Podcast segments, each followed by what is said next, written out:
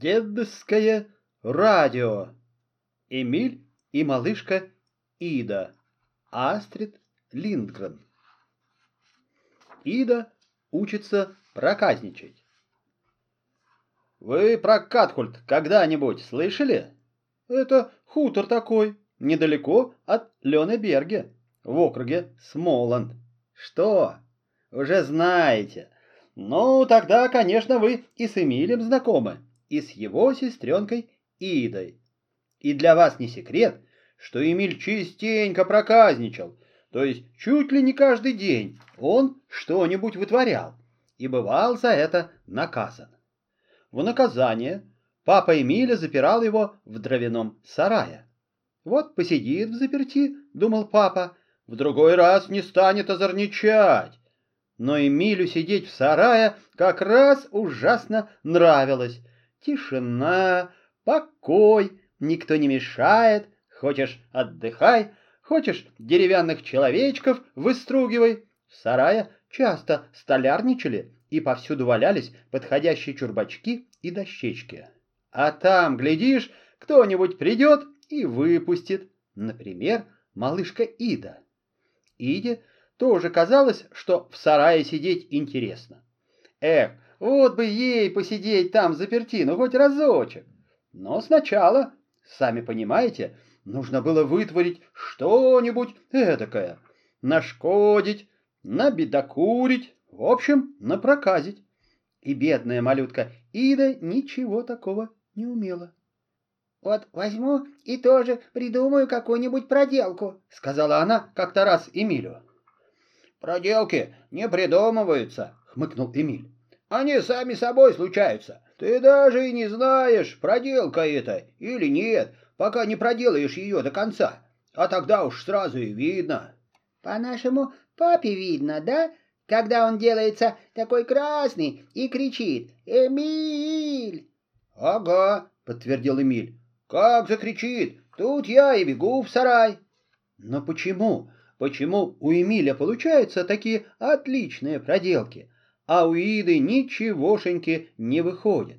Может, Лина знает? Вы, конечно, помните, что на хуторе Катхульт, кроме семейства Свенсонов, жили еще работница Лина и работник Альфред. Но Лина только рассмеялась. «Так ведь ты у нас девочка милая, да послушная, не то что этот негодник Эмиль». От Альфреда тоже толку мало, и да ему. Хочу сидеть в сарае. А он почесал в затылке и говорит. Попроси Эмиля, пускай придумает и для тебя какую-нибудь шалость. Шалости не придумываются, вздохнула Ида. Все должно случиться само собой. Только со мной никогда ничего не случается. Зато с Эмилем то и дело что-нибудь случалось. Однажды утром в Катхульт пришла старушка из Ленеберге по имени Крессемая. Она пришла пораньше, чтобы помочь Лине со стиркой, но Эмиль в этот день поднялся еще раньше и успел уже выпустить из загона злющего, призлющего барана по кличке Бадун. Нет, не нарочно, ну, просто так уж вышло. Спасаясь от бараньих рогов, бедная старенькая крёся Майя живо вскарабкалась на каменную ограду а Бадун остался караулить ее внизу. И вот она стоит на верхотуре, и не просто так стоит, а вопит, что есть мочи, только никто ее не слышит, разве что баран. Ну, конечно, и Эмиль. Это ведь он, уж мы-то с вами знаем, с утра пораньше отправился к овцам на выгон набрать земляники и не закрыл за собой калитку. А теперь он мчится на помощь, весь красный, взъерошенный, ягоды так и сыплются из лукошка, и, примчавшись, понимает, сидеть ему в сарае. — Это ты, паршивец, выпустил барана? — спросила крёса Майя. — Да, — сознался Эмиль, — только я нечаянно. Вы слезайте, не бойтесь, я его сейчас отвлеку.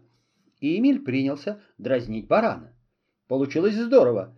Бадон мигом забыл о старушке и, свирепо блея, кинулся на обидчика.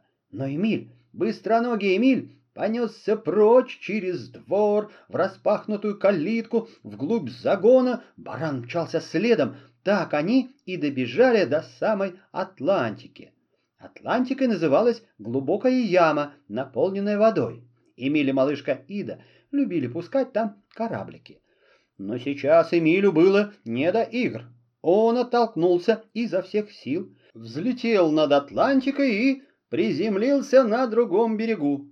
А за Эмилем, вы ведь помните, несся баран.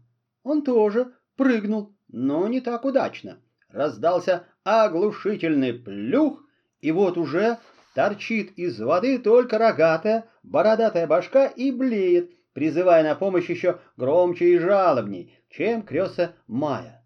«Сам виноват», — сказал ему Эмиль. «Сиди теперь тут, мне тебя все равно не вытащить». Однако он понимал, Бадуна нужно вытащить как можно скорее, пока отец ничего не знает. Значит, надо срочно привести сюда Альфреда.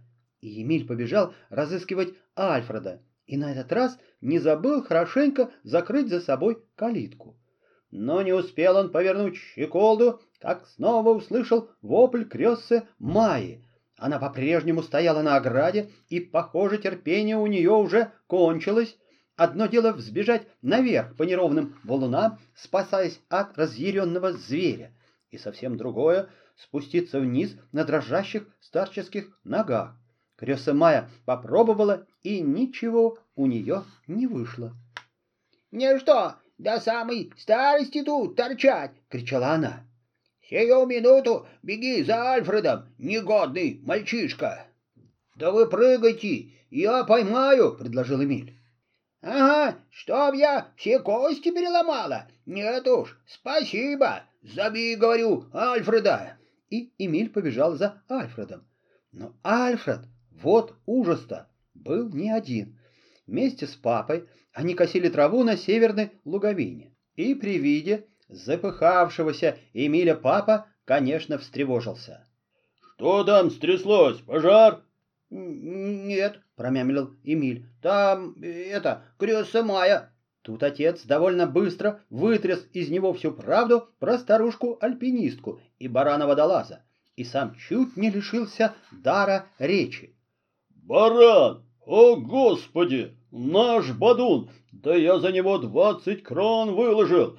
Спасать немедленно! Крест Самаю тоже, но потом!» И все трое, что из духу, понеслись к дому, а на бегу, между прочим, папа еще и похвалил Эмиля. Молодец, мол, быстро примчался за помощью. Он ведь ничего пока не знал про незапертую калитку. Да и зачем ему, спрашивается, было знать. Но еще не добежав до хутора, Эмиль убедился, Крёссе Майя не из тех, кто умеет хранить чужие секреты. Сначала она вопила, перекрикивая барана, а потом, когда несчастное животное вытащили из ямы, ох, и нелегко же это было, скажу я вам. Старушка, наконец, оказалась в центре внимания. Тут она на время затихла, дожидаясь, пока ее осторожненько снимут с ограды, а после уж выговорилась от души. Вот, мол, отец-то, небось, не знает, кто оставил загон открытым. А ведь мальчишки с измальства твердили «Запирай скотину-то, запирай!» А ему хоть кол на голове тиши, одно слово — не слух. Между тем Эмиль, подхватив свое лукошко, уже бежал к дому, точнее, к сараю. Услыхав за спиной знакомый крик отца, он побежал еще быстрее, теряя последние земляничины. Остаток дня он провел в заточении, вырезая из дерева очередного человечка а малышка Ида чуть не плакала. «Неужели меня никогда-никогда не запрут в сарае?» В Каткульте, кроме овец и бодливого барана, жили самые разные животные. Коровы, свиньи, пара лошадок и множество кур. У Эмиля была даже своя собственная курочка по прозвищу Лотта Хромоножка. Лапка у нее была сломана еще в юности, и с тех пор она ее приволакивала, что ничуть не мешало ей нести отличные яйца. Хромая Лотта по праву считалась самой лучшей несушкой. Однажды за завтраком мама сказала, «Лотта совсем перестала нестись в курятнике. Небось, нашла себе где-нибудь потайное местечко». «Вот хитрюга!» — воскликнул Эмиль. «Но ничего, мы разыщем ее тайник. И да, за мной!» «Если найдете яйца, испеку вам к ужину блинчики», — пообещала мама. «О, блинчики — это здорово!» Полной решимости дети отправились в курятник. «Сейчас я с ней потолкую», — сказал Эмиль, напуская на себя суровый вид. Куры в Каткульте целый день гуляли на свободе. Только с наступлением темноты Лина запирала их в курятнике, чтобы лиса не утащила. Но сейчас курам пора было нестись, так что все они сидели по местам. Некоторые уже снеслись и сообщали об этом громким кудахтаньем. И лишь одна хромоножка Лотта гуляла во дворе, преспокойно разгребая лапками землю и ничуть не торопясь на свое рабочее место. «Привет, негодница!» — сказал Эмиль. «А ну показывай, где ты несешься!» Но хромая Лотта не спеша поклевывала червяков, будто и не понимая, чего от нее хотят. Умея она говорить, наверное, сказала бы Несешься? А что это такое? Впервые слышу. И головкой она вертела так насмешливо и на ребят поглядывала так лукаво, что было совершенно ясно. Пока они здесь, никуда она не пойдет и гнезда своего никому не покажет. «Вот хитрющая!» — прошептал Эмиль. «Но мы ее перехитрим. Пошли, спрячемся в засаде» и они спрятались за курятником и стояли там довольно долго, украдкой подглядывая за хитрой лотой, пока та не убедилась, что все ушли и никто за ней не шпионит. И куда же она направилась? В кусты крыжовника.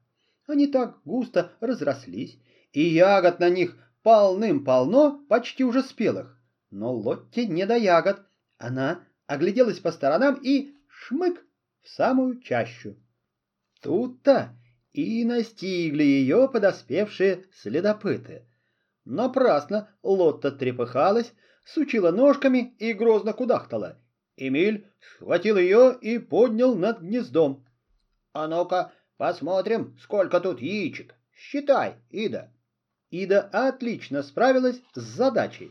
Ей повезло. Яиц в ямке оказалось девятнадцать, а она уже умела считать до двадцати. «Эх ты, куриная твоя башка!» — покачал головой Эмиль. «Ведь тут тепло, и яйца твои могли и протухнуть». Лотта в ответ только глазками заморгала. Ей так нравилось сидеть на яйцах в уютной ямке в зарослях крыжовника. Но все хорошее когда-нибудь кончается, и она это понимала, потому что была вовсе не глупа. «Ой, а вдруг они уже протухли?» — испугалась Ида. Тогда у нас все блинчики получатся тухлые. — А ты надбей одно и попробуй, — посоветовал ей Эмиль. Он бы и сам с удовольствием попробовал, но у него были заняты руки.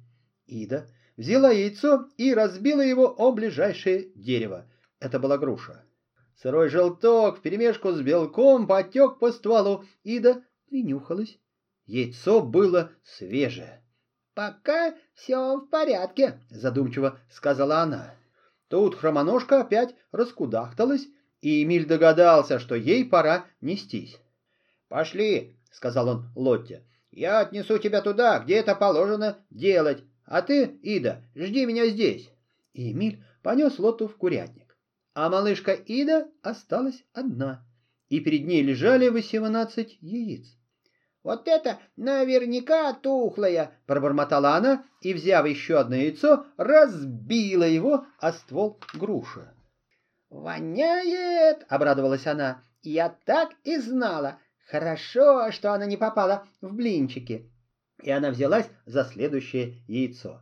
Это ничем не пахло и вполне годилось для блинов, только...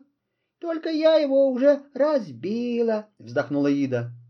А как же еще отличишь тухлые от свежих? И она протянула руку за очередным яйцом. Когда вернулся из курятника Эмиль, Ида стояла под грушевым деревом и вытирала липкие пальцы от чистый передничек. «Тухлых было всего две штуки», — доложила она, и добавила виновата. «Семнадцать яиц тоже хватило бы на блинчики, ведь правда?» Эмиль перевел взгляд на яичное месиво под грушей. «Что ты натворила?» — закричал он. И маленькая Ида вдруг ужасно обрадовалась. «Проделку!» — запрыгала она. «Я проделала настоящую проделку, и я ничего не придумывала. Все случилось само собой, прямо как у тебя». «Да уж», — покачал головой Эмиль. И тут появился папа. Он направлялся в свинарник и решил пройти напрямик через кусты. Он взглянул на ребят, на грушевое дерево. «Это что еще такое?» «Омлет», — пояснил Эмиль. «Эмиль!» — взревел папа, и Эмиль со всех ног помчался к сараю. Туда же пошел и папа, чтобы запереть за ним дверь. А малышка Ида разревелась. «А меня?» — всхлипывала она. «Меня так в сарай и не посадили». На ужин в Катхульте все-таки были блины. Яиц у мамы в кладовке оставалось еще много. «Ну, почему?» — спросила Ида, выпуская Эмили из сарая. «Почему ты не сказал папе, что это сделала я?»